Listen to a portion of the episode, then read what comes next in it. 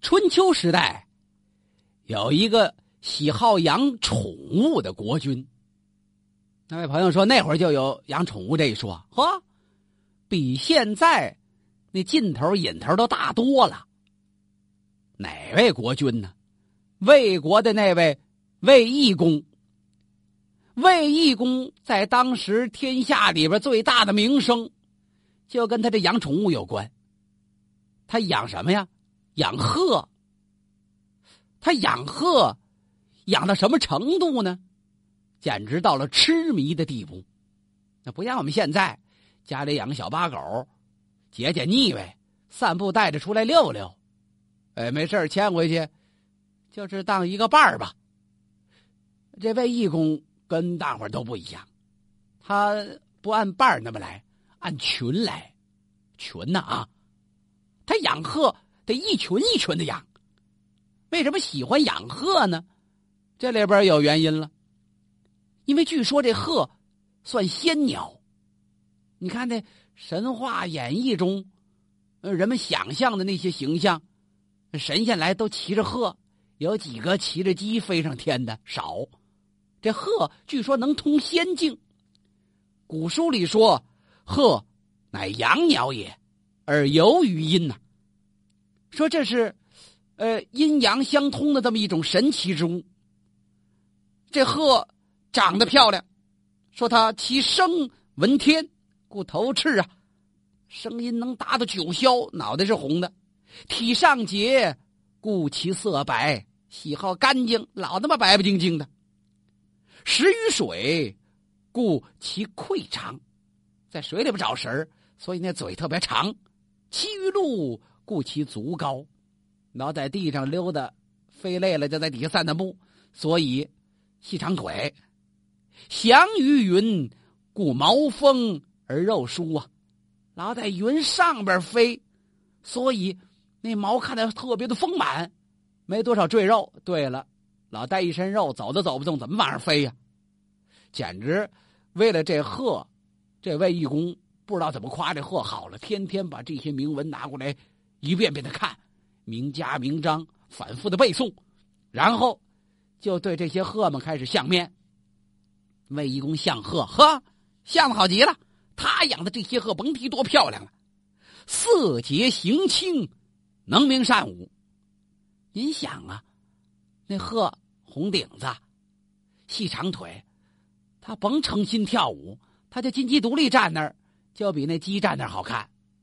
有时候再抖了抖了膀子，仰脖叫这么两声，哎呦，魏义公就比听那些音乐还舒服呢。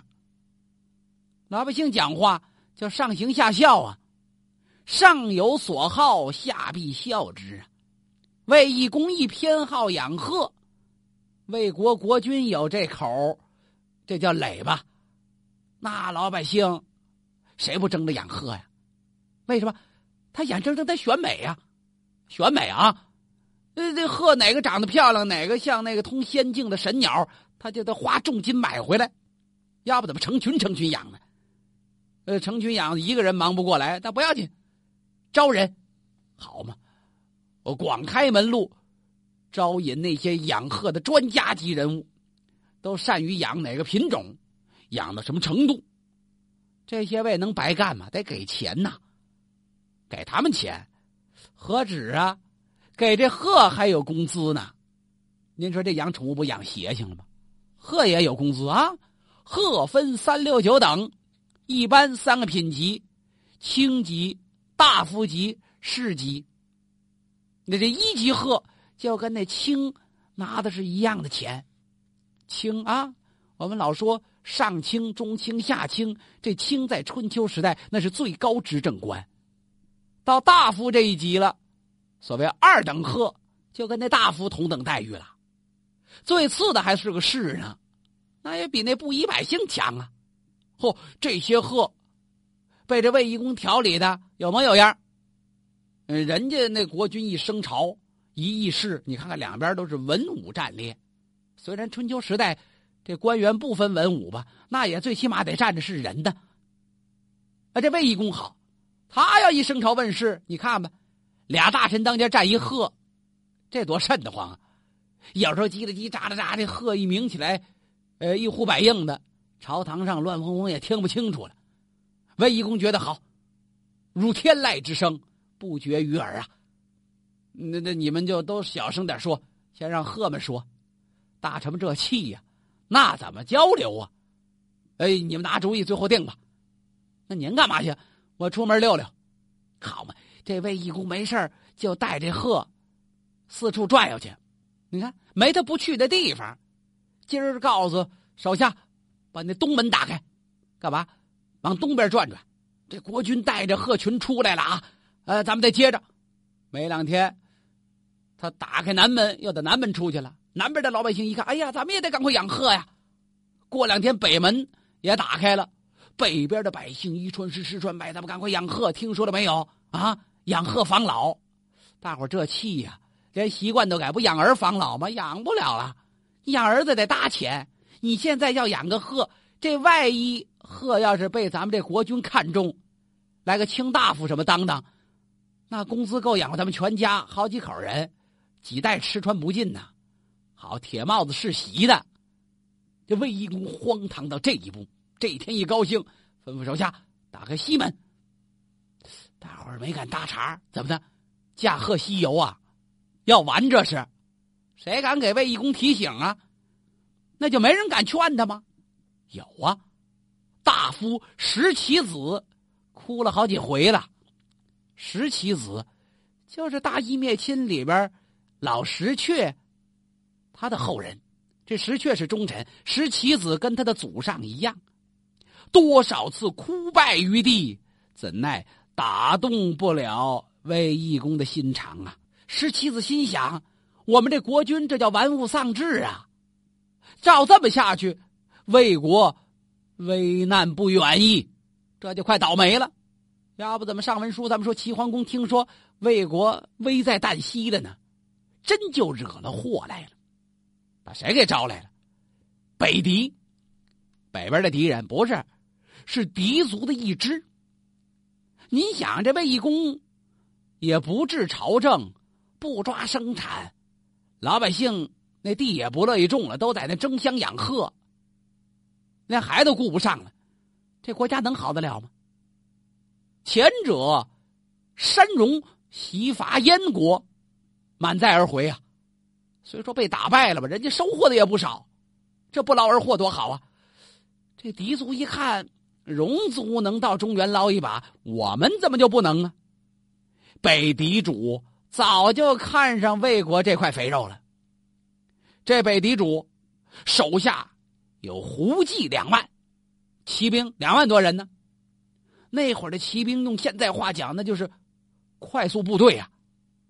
他来无影去无踪。那比那大战车集团作战快多了，单人独骑一个来回那多轻便呐！你赶车驾牛，那不用牛，正战马拉着那也费劲。所以当时的少数民族，这些马上民族对中原文化是一个巨大的威胁。就包括齐桓公攻打燕国的敌人的时候，为了跟山戎较真，他不把那全国兵马都带上了吗？那夹着万分小心呐，齐国那么强大尚且如此，何况这魏国呀？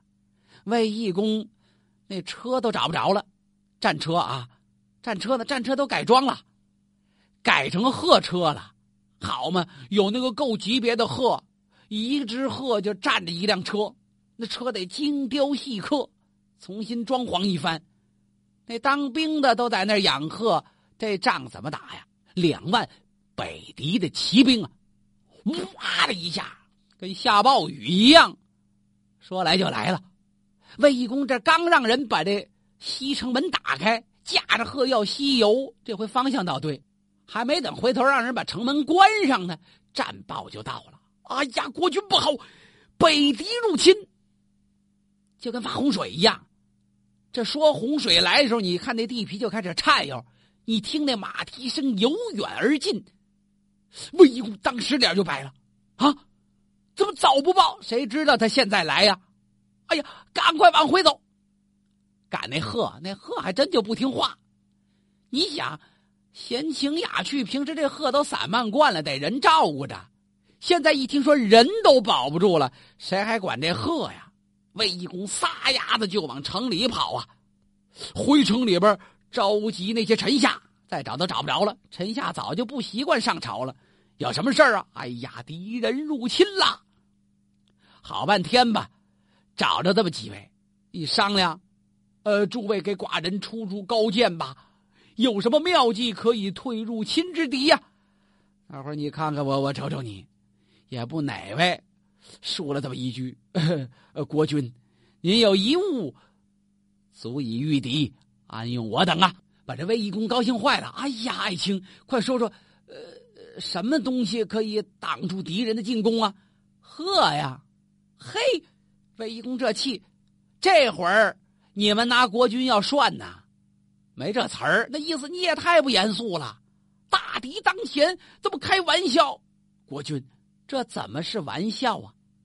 那鹤焉能御敌？鹤既不能战，嘿嘿，是无用之物啊。那么国君为何倾全国之力养这些无用之物？现在敌人犯境，百姓难服啊！哎呀，魏公一听，我知道错了，诸位爱卿，寡人知罪呀。那么我现在把这些鹤都放了，啊？能不能让老百姓认为我已经知错改过呀？啊，帮着我一块儿去打这些敌人呢？扑通有人跪倒，谁呀？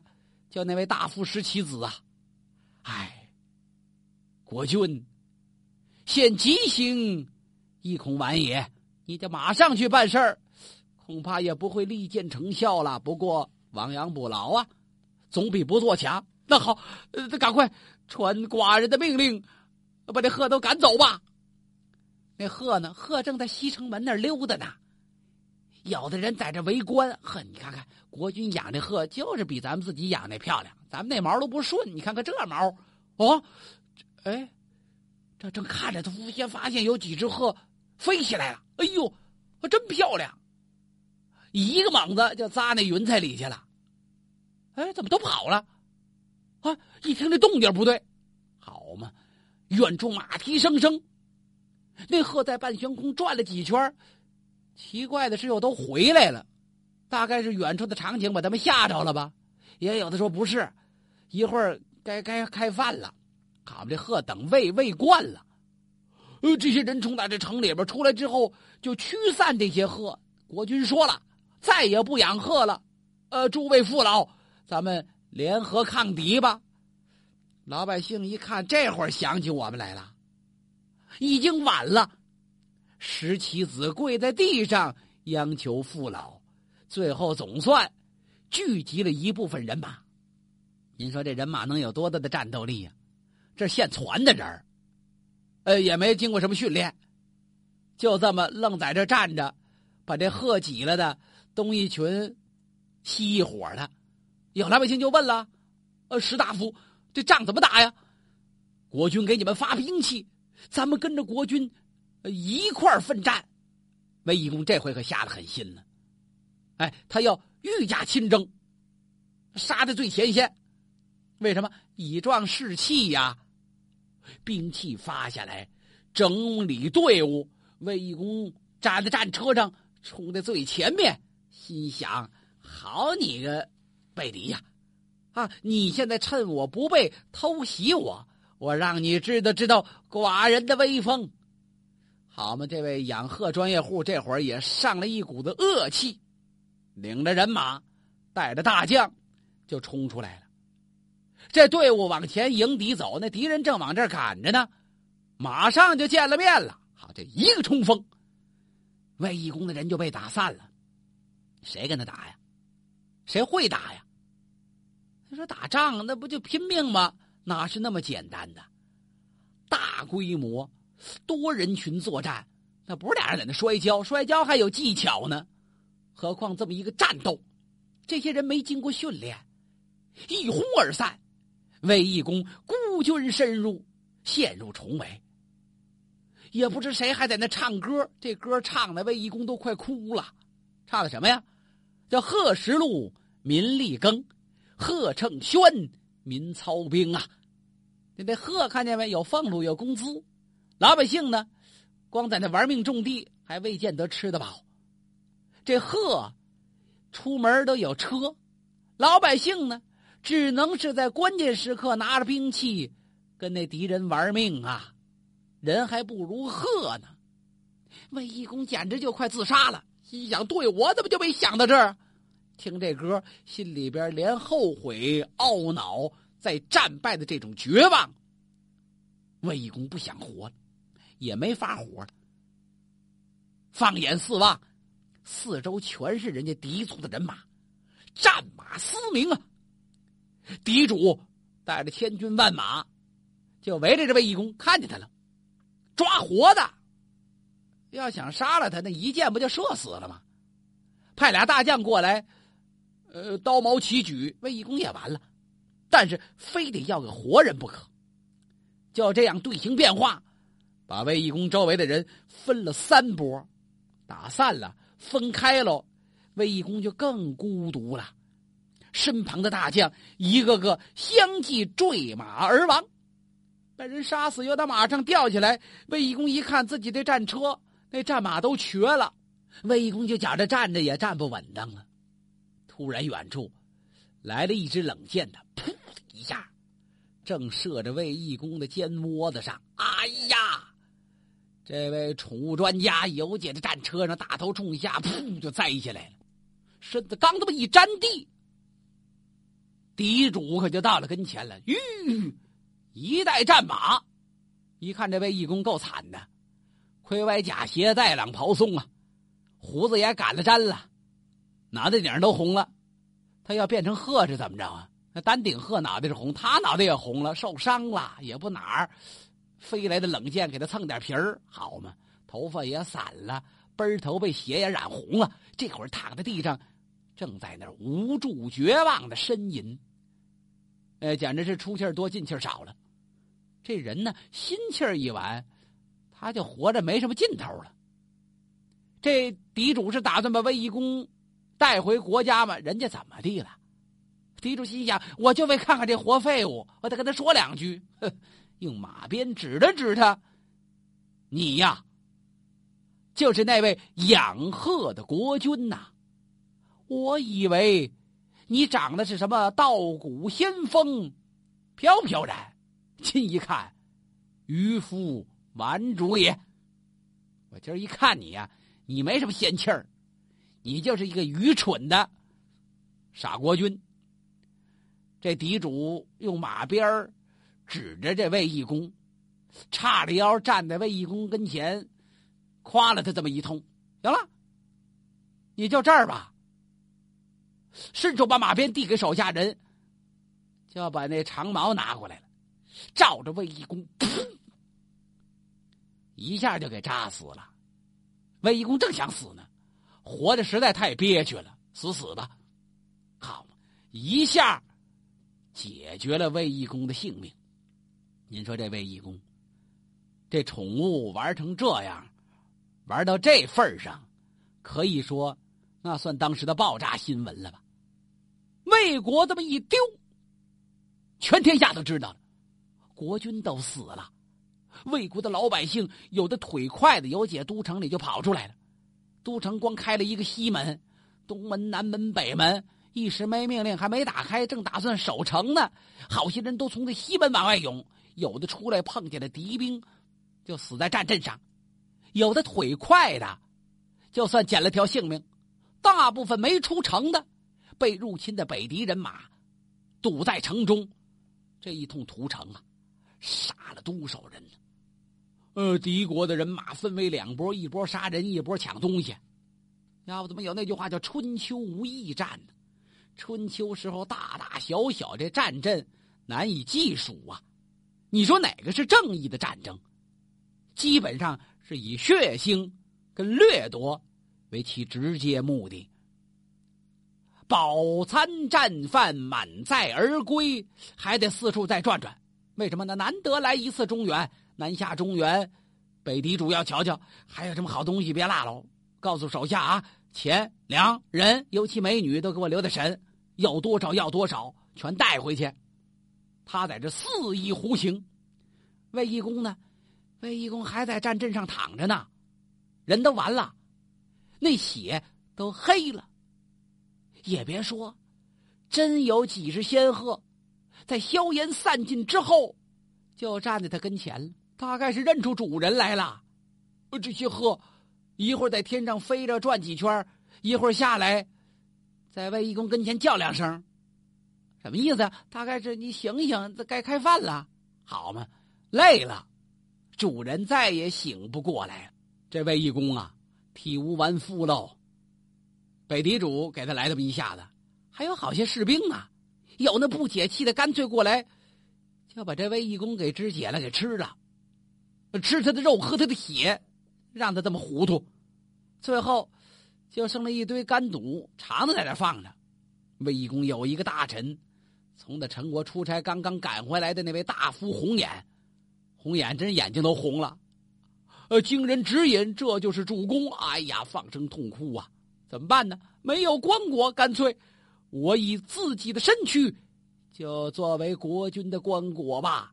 怎么呢？他看见地上那堆，呃，心肝脾胃肾这堆下水了。这红眼大夫为国捐躯啊，也够愚忠的。抛开自己的肚腹，把卫懿公这点零碎都噎进去了，绝气身亡了。就这样，魏国因为这国君养鹤遭了灭顶之灾。这消息报给了齐桓公，齐桓公怎能坐视不救啊？他带领的人马打败了北狄的军队，没有多久，北狄又入侵邢国，把邢国又灭了。齐桓公一声令下，带领的诸侯联军又一次战败了入侵的狄族，把这支剽悍的骑兵队伍打散了。齐桓公存行复位啊！怎么呢？那旧都城都不能用了，得重新给他们找地方划地盘他特意派人，他出钱给筑了新城，给这邢国放在哪儿了呀？叫夷夷呀，就是现在山东聊城县以西。迁吗？迁徙之迁，把邢国都城放这儿了，将来再给你们盖新都，送车马，送兵丁。连正规部队都带送的，那么魏国呢？呃，帮你抓生产，重新恢复吧。那都城不行就换换吧。齐桓公千行存魏是秋毫不犯的，自己不掠夺，还送给人家车，送给人家钱粮。你想想，那威风得到什么程度？应该说做到这一步也着实不容易啊。那是一种利益的割舍呀。镇服了北方中原一带的诸侯，就剩着跟南边争个高低了。在管仲的帮助下，率领几国联军，齐桓公在汉水南岸跟楚国人又进行了盟约，不战而胜，成为地地道道的春秋首霸。那么这份霸业能维持多久？谁来接他的班儿啊？有一位自不量力的宋襄公是月月。遇事。